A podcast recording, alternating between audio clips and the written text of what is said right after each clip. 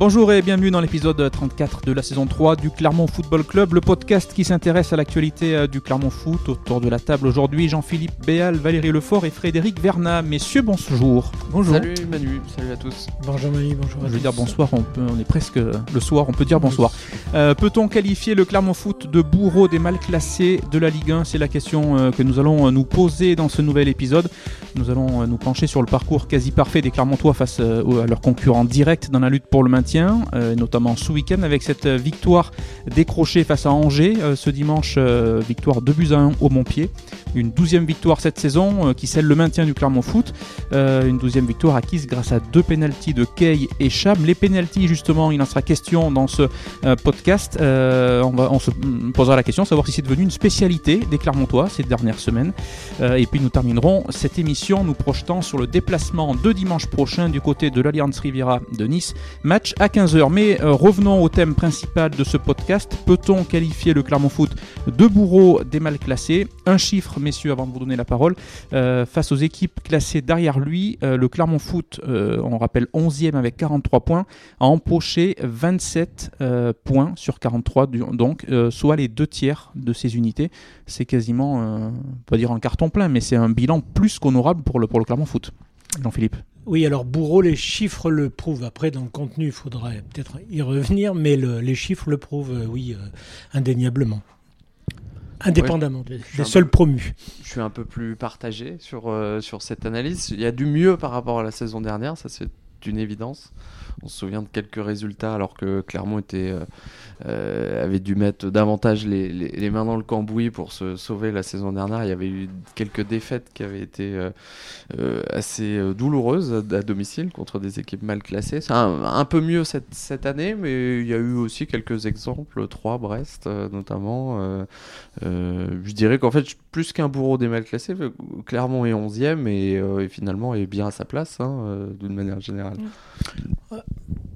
Valérie, Ouais. peut-être avant. Valérie, oui. Bah, au regard des chiffres, oui, on peut dire euh, effectivement que c'est le cas. Oui, alors, pour parler des chiffres, hein, contre, Il a les- préparé ses notes, euh, Jean-Philippe, euh, un bon élève. contre tous les clubs euh, qui sont au bout de 31 journées quand même, il faut, faut le signaler, c'est loin d'être neutre, on n'est pas au bout de 4-5 journées. Donc au bout de 31 journées, contre tous les clubs euh, qui sont derrière lui, euh, le Clermont Foot comptabilise 8 victoires et 3 nuls pour seulement 3 défaites. Les deux évoqués par, euh, par Fred contre 3 et, contre 3 et Brest, ainsi que la, la défaite à, à, à Montpellier. Donc euh, voilà. Donc ce, La motion de, la motion de censure. on est à 63%, 63, CF63, c'est parfait.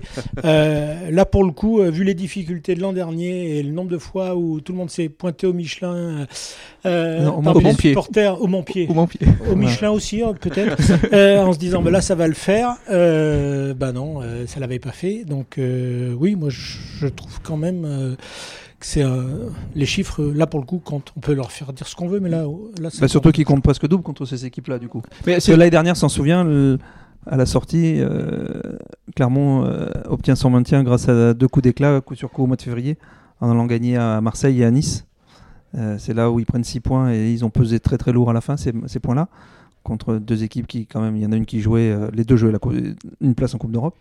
Donc euh, voilà, et cette année c'est un peu différent. Mais c'est vrai que d'avoir écarté tous ces, é- toutes ces équipes, d'avoir gagné à Ajaccio, d'avoir gagné à Troyes, euh, bon, à part des deux faux pas à la maison, le reste c'est- tout bon. Donc c'est vrai que ça fait la différence. Et justement, dans le, qu'on- prolon- dans, Oui. dans le prolongement de ce que vient, juste de ce que vient de dire à, à l'instant Valérie, ce qui, ce qui tempère un peu la, la- la bonne impression, c'est le fait que euh, il y a eu euh, aussi certaines difficultés qui sont en train de se résoudre petit à petit à, à, à l'emporter à domicile. Donc, euh, euh, il y a pas mal de points qui ont été glanés à, à- à l'extérieur aussi, puisqu'il y a que depuis euh, la victoire contre Angers, euh, en termes de victoire, que Clermont a, a rétabli l'équilibre avec six victoires à, l'extérieur et six victoires à, à domicile. C'est beaucoup parlais- ces victoires à l'extérieur. Ça fait ça beaucoup. Effectivement, tu parlais de la saison dernière. euh, un comparatif simple par rapport aux trois équipes qui étaient descendues Saint-Etienne, Metz et Bordeaux. Euh, Clermont n'avait enregistré qu'une seule victoire, ce qui expliquait aussi que Clermont avait dû attendre la fin de la saison pour valider euh, son maintien.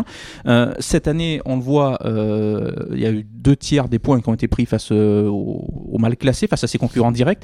Ça explique et ça prouve la progression. Clermont a grandi, Clermont s'est adapté peut-être et a trouvé entre guillemets son championnat, dispute son véritable championnat.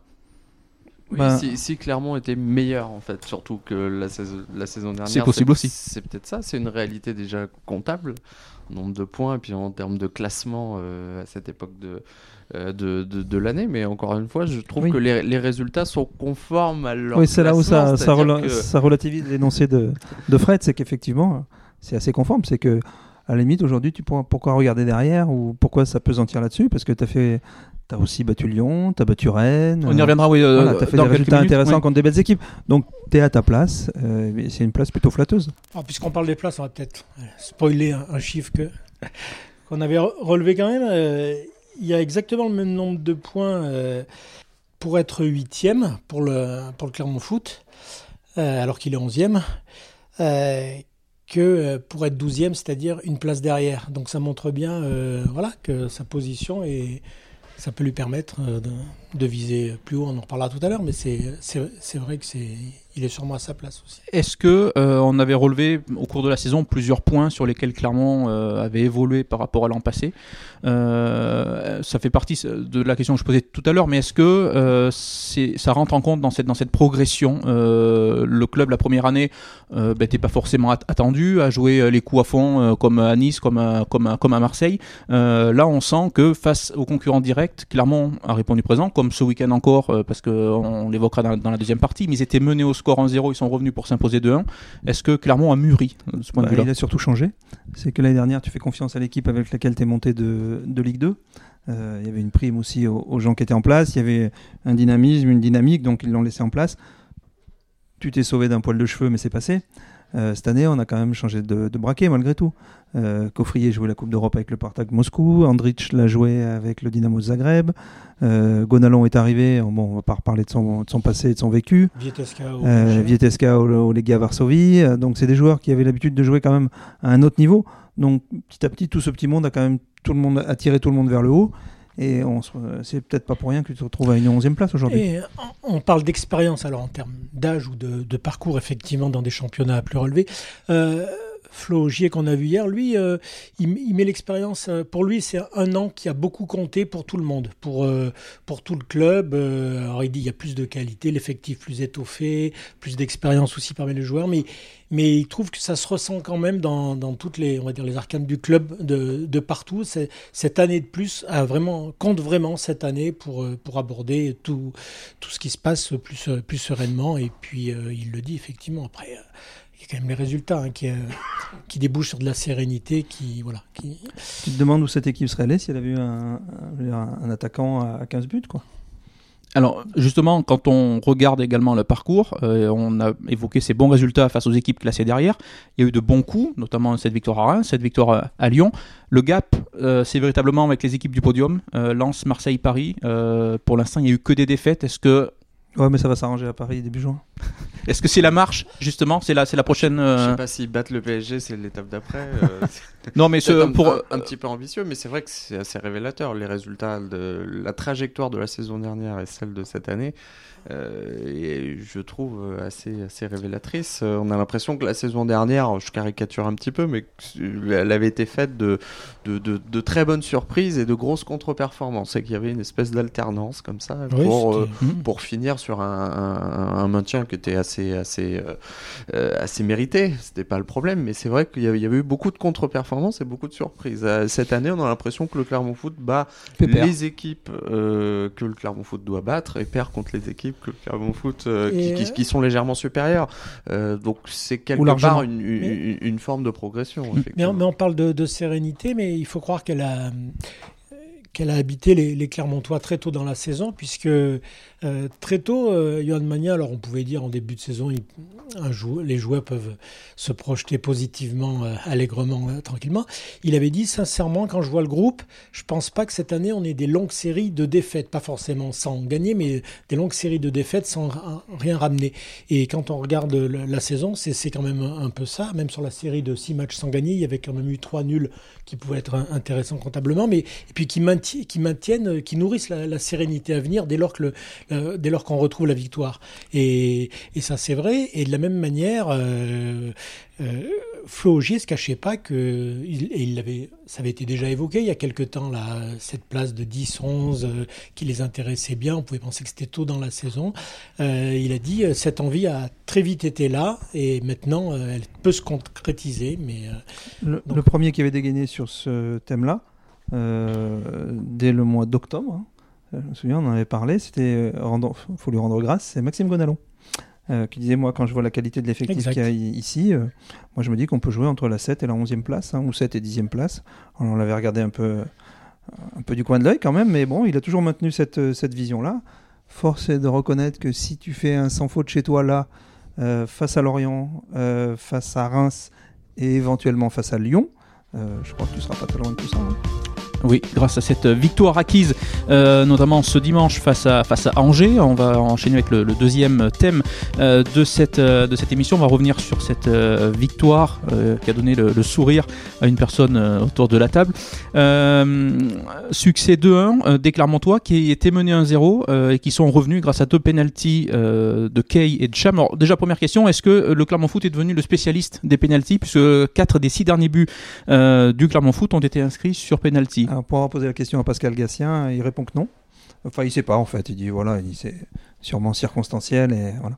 Mais il dit par contre ça, ça veut dire quelque chose. Ça veut dire que les, attaquants sont beaucoup plus impliqués, plus tranchants euh, dans la surface. Euh, donc forcément, si tu es là et que tu te fais bousculer, bah, il y a faute et penalty.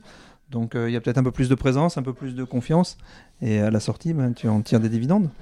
Mais c'est vrai que le, le coach a toujours été un peu distant par rapport à cette idée de spécialisation par rapport au pénalty. Quand il y avait eu le, double échec dans le même match, on avait posé la question. Il avait face, à, euh, face à Montpellier. Face à Montpellier, il avait relativisé tout ça en disant que c'est pas pour ça qu'il allait euh, imposer à ses joueurs des séances supplémentaires systématiques, qu'il allait rien changer, que voilà. Et bon, les faits lui donnent raison. Euh, parce que là, il y a un bel enchaînement, quand même, on en a parlé à, John Kay.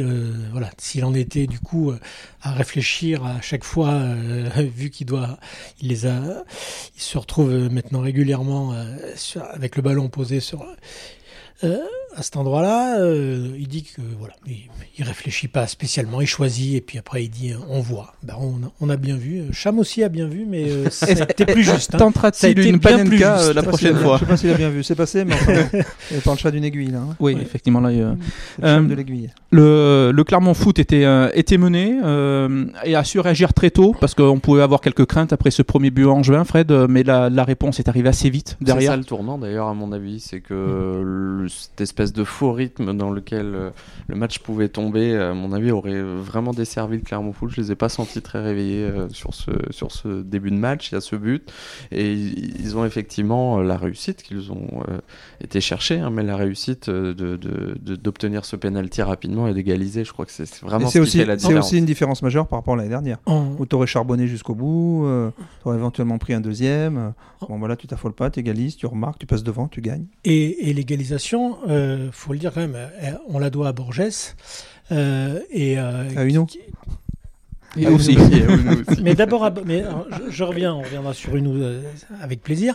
Mais d'abord sur Borges qui était impliqué sur le but de Uno justement parce que c'est un mauvais positionnement etc qui fait qu'il est que le, ballon repart euh, en direction du nous directement. Euh, mais juste avant qu'il provoque le penalty, dès sa première prise de balle, on a vu que le garçon avait la rage de, l'erreur et du reste, euh, parce qu'il il fait deux interventions dans, plutôt voilà, physique, on l'a vu. et ensuite, il va juste dans une zone improbable pour lui quand même, parce qu'il reste pas sur le côté gauche, il repique complètement dans une traversée plein axe. Ce qui surprend tout le monde, mm. Unou étant pas défenseur, le premier, bien sûr, qui commet une faute qu'on pourrait qualifier bête quand on a vu les, les grands mouvements de bras qu'ont fait ses coéquipiers. Bah, c'est ça qui est marrant d'ailleurs sur ce penalty, c'est que c'est un, un, défenseur qui ne doit pas se retrouver là, qui, euh, qui subit une faute d'un attaquant qui ne doit pas se retrouver là non plus. Voilà. Et euh, le dit, on voit là ce, ce qui exprime bien Ludi Borges, dont, dont on reparlera peut-être plus tard, mais quand on, quand on évoquait ça avec, euh, avec Flo Augier, il dit euh, Mais il nous faut des joueurs comme ça qui sont compétiteurs, qui, qui, euh, qui ont horreur de, de perdre, et, etc. Que, alors là, bon, bien sûr, il a été ensuite, il a dû quitter ses camarades, mais il dit c'est c'est c'est aussi ces tempéraments-là qui aident le groupe cette année, des gars qui veulent rien lâcher, qui sont toujours de vrais compétiteurs, tout le temps, tout le temps, et, et qui supportent porte pas de, voilà, de, de, perdre. Euh. Sur le penalty, on peut aussi saluer le travail de, de Grayson Kay euh, sur, sur, sur l'action parce que on met souvent en en, relief c'est perte de balle ou, voilà son, manque d'efficacité aussi euh, ça peut arriver de, devant le but mais on met pas euh, suffisamment à mon sens en évidence tout son travail de haut but et la, manière avec laquelle il pèse physiquement. Et là là sur cette action euh, bah, c'est le vrai pivot qui, qui, pèse qui mobilise la défense et qui libère des espaces pour ses partenaires. Et Cake a une deuxième mi-temps compliquée puisque clairement a évolué en infériorité numérique toute la seconde période suite donc au carton rouge reçu par euh, Borges en fin de première mi-temps pour une faute sur, sur Ben Taleb. Et euh, il a fait les efforts euh, devant, il a beaucoup couru, mais clairement a su préserver cet avantage, même à 10 puis à 9, puisqu'on terminait le match à, 9 dans les, dans, dans, les arrêts de jeu. Mais on va dire, voilà, deuxième mi-temps disputée à 10 contre 11, où clairement a su, du coup, a eu un peu moins la balle, mais a su défendre correctement pour préserver ce, cette, victoire. Oui, c'est clair. Pour revenir à Greg John Kay, si c'est autour de lui, c'est sûr qu'il fait les efforts et c'est un, c'est un garçon précieux dans un collectif. Le seul truc qui lui manque aujourd'hui, alors est-ce que c'est une limite ou est-ce qu'il a besoin d'un déclic, je sais pas, c'est d'arriver à, voilà, quand il est en position de tir, de cadrer et de, de faire cette différence-là. Parce que sinon, c'est vrai qu'il est extrêmement intéressant. Il faut le bouger. Hein, le, rock, là, quand il est dos au but, euh, qu'il a le ballon, c'est souvent un, amorti de la poitrine, il euh, faut, le, faut le secouer. Hein. Ça doit pas être, simple pour les défenseurs d'avoir un gars comme ça devant eux. Mais voilà, maintenant, il lui manque, il lui manque ça. Alors, est-ce qu'il est capable d'aller au-dessus d'avoir un déclic? Euh, parce que s'il se met un peu à, claquer et à marquer euh, dans le jeu, euh, ça peut être très intéressant. Justement, Untonji l'a empêché de marquer directement. Justement, messieurs, tant qu'on est sur ce match d'Angers, quel est votre homme du match côté Clermontois? Ah, surprise, Greg John Kay. Euh, Adrien Hunou, ça marche? Adrien Hunou qui n'a pas souhaité euh, célébrer euh, son but hier. Ouais, c'est tout à son honneur. Et c'est pas du. on en connaît beaucoup qui l'ont, qu'on fait ça euh, un peu pour euh, voilà euh, pour pour les pattes et pour bien se faire voir des supporters. C'est pas son cas. Lui on le sait qu'il a il, a passé finalement assez peu de temps en Auvergne mais c'est une année qui est il, on l'a déjà eu plusieurs fois depuis son départ. C'est une année charnière pour lui. C'est celle qui a fait toute la différence dans sa carrière professionnelle. D'autant que le, le, garçon a un dossier à Angers avec cette attitude là puisque euh, contre Rennes, qui s'est Rennes s'était imposé en G2-1 et il a eu le malheur dès le mois d'octobre d'aller saluer les supporters rennais en souvenir de, de ses longues années passées à Rennes. Et depuis, euh, les supporters l'ont pris en grippe. Les abrutis. Oui. les on, peut, dire ça. Et donc ceux qui sont considèrent supporters d'Angers l'ont pris en grippe et du coup là euh, voilà c'est une petite note supplémentaire euh, qu'il aurait pu s'épargner pour euh, voilà mais non il a il, et c'est vrai que on l'a vu tout de suite hein, il a levé les deux bras et il a voilà il sera sur le marché en fin de saison. Untonji a bien aidé aussi le, les anciens Clermontois partenaires. Peut-être un, peu, un peu plus qu'il n'aurait voulu. Oui, bien sûr. Est-ce que tu veux citer un Clermontois, du coup, Fred, euh, au-delà de. Moi, j'ai beaucoup aimé le, le, match de Maxime Gonalon, qui prouve une nouvelle fois que bah, quand il est. Euh, alors, je ne sais pas s'il est à 100% de ses capacités encore, physiquement, j'entends, euh, mais il s'en rapproche. et à partir du moment où il est au point physiquement, bah, je crois qu'il n'y a, pas, il y a, pas, il y a pas débat sur sa place dans le, dans le 11 de départ. Hein. il apporte de la clairvoyance voyance, du volume de jeu, euh, dans l'orientation, il est quand même, euh, il est quand même très précieux. Euh, non, c'est vraiment un joueur intéressant et sur ce match-là, je l'ai trouvé très intéressant. Bah moi, j'aurais mis Kay si effectivement il avait cadré. Je parle pas de marquer, hein, je dis cadré. Parce que les gardiens sont là pour arrêter les ballons. Donc, mais il y a eu deux fois où il doit, il doit trouver le cadre. Ça passe au-dessus et à côté. donc, du coup, je vais aussi valider Gonalon.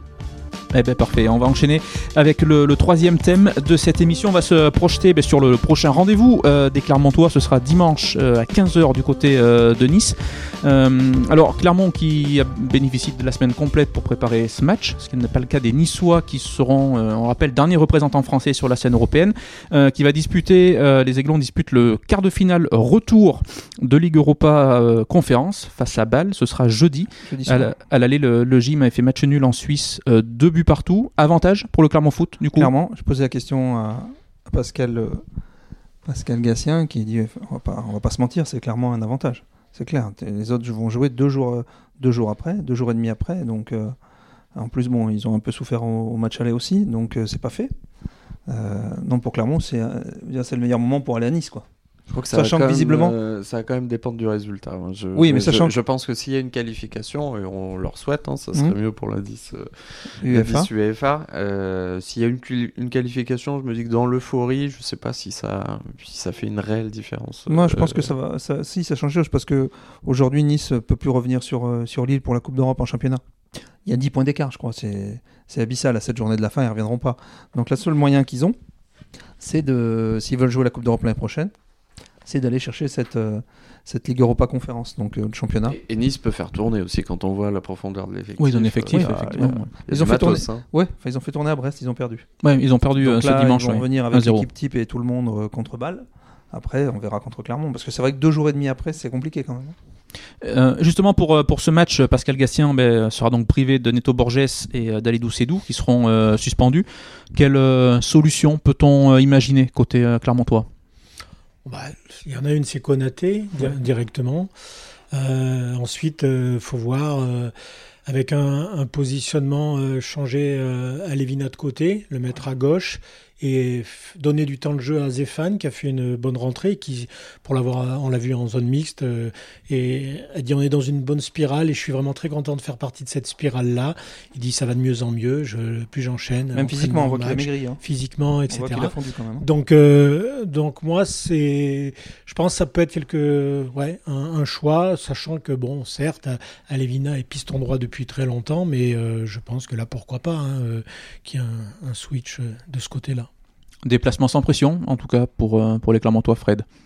Sans pression, oui, bah, dans la mesure où le maintien, euh, on, on- on regarde, on fait les calculs chaque semaine en se disant est-ce que ça va être enfin euh, Bah, ils veulent euh, chercher. mathématique, mais, Oui, mais euh, ça, mais, ça, mais, ça, mais c'est- on sait très bien, euh, et ça fait un bon moment que le, le- le Clermont Foot est, est maintenu, hein, pour perdre tous leurs matchs, que, que les, les équipes derrière ne reviendront pas. Euh, donc sans pression, oui, sauf que si j'ai bien compris, dans le vestiaire, en tout cas, ils, ils se mettent eux-mêmes une énorme pression pour vraiment aller chercher ce, ce- ce top 10. Quoi. Ils ont vraiment envie d'aller euh, d'aller chercher ce top 10. Et Valérie disait, effectivement, il y a aussi ce- cette petite euh, Carotte. euh, carotte de la quatrième victoire consécutive. Ce qui n'est jamais arrivé dans Ce qui l'histoire des jamais arrivé. Et, et c'est vrai que le mot histoire euh, revient régulièrement hein, dans les phrases des joueurs. hein. on est dans l'histoire du club. On, on sent bien qu'ils qu'ils- ils ont une chance énorme d'être la génération qui euh, assurait un deuxième maintien dans les conditions de cette saison-là avec quatre descentes, euh, avoir euh, un, un nombre de points élevé, euh, un nombre de victoires important.